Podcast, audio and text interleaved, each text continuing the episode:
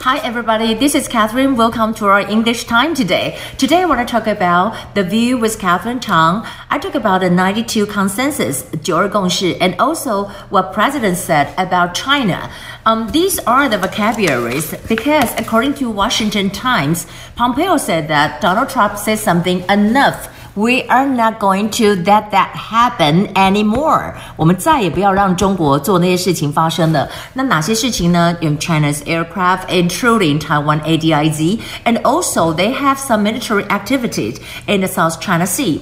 那当然，在这个 Pompeo 里面讲的一些字，就有一些单字，就是说呢，其实哈，Chinese Chinese Communist China，他就讲说，它这是一个威胁，而且呢，它有一些叫做 disruptive disruptive 的 behavior。What is Disruptive 就是破坏性的，disruptive 是破坏性，而且呢，在这里它还有说有一些掠夺性的经济措施，这是什么呢？就是 predatory economic practice。predatory economic practice. You can see here it's predatory. 你看到这个字，很多人会以为这是一个字首，就 pre 什么的，不是哦，这是重音在前面 at the in predatory, predatory.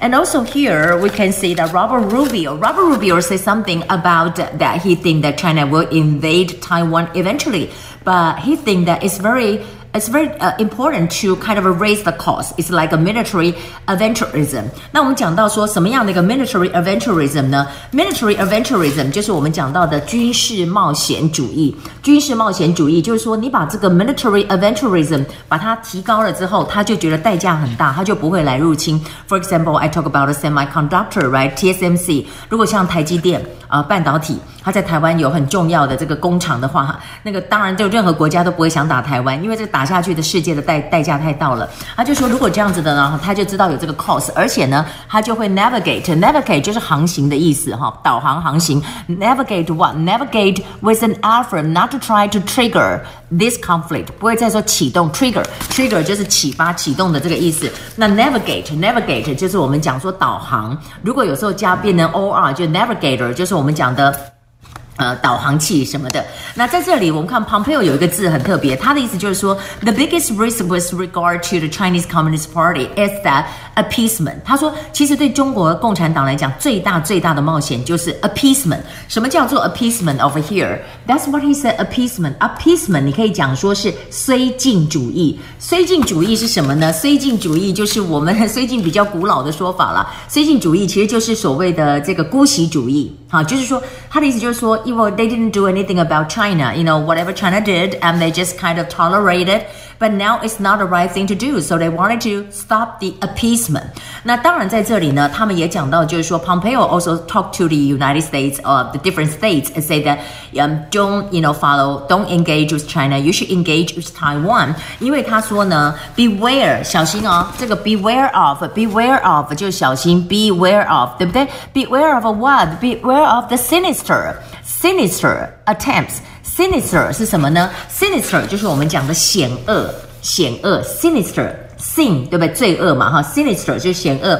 那当然，在这里我们看到，我们在这个呃 United Nations General Assembly 当中，有很多不同的国家，呃，我们的友邦来支持我们。比如说呢，在 Palau 这里呢，我们就看到他的总统讲说，因为哈，台湾应该加入 WHO，因为我们呢，台湾的防疫都被成被 praise，praise 是什么呢？就是被赞美的这么一个意思。